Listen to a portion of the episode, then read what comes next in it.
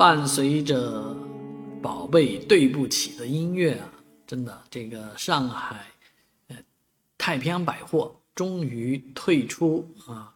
这个关门闭客了啊。这个太平洋百货呢，是我到上海以后特别爱去的一个商场啊，一个是这个徐汇店啊，另外一个是淮海中路店啊，两两个店我在里面的消费也不少啊，今天。非常伤心啊！看到这个店退出啊，而它的退出呢，呃，跟整个百货业的这个发展也有很大的关系。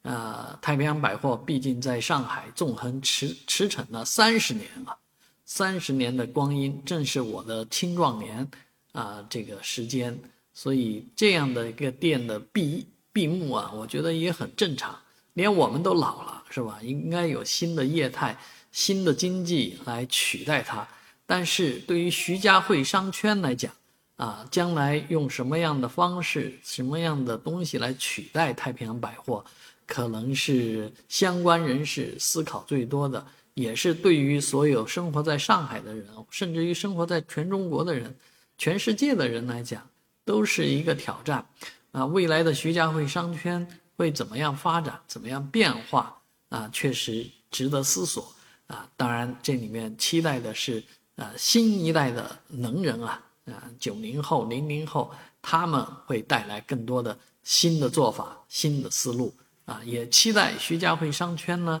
能够继续的红火下去。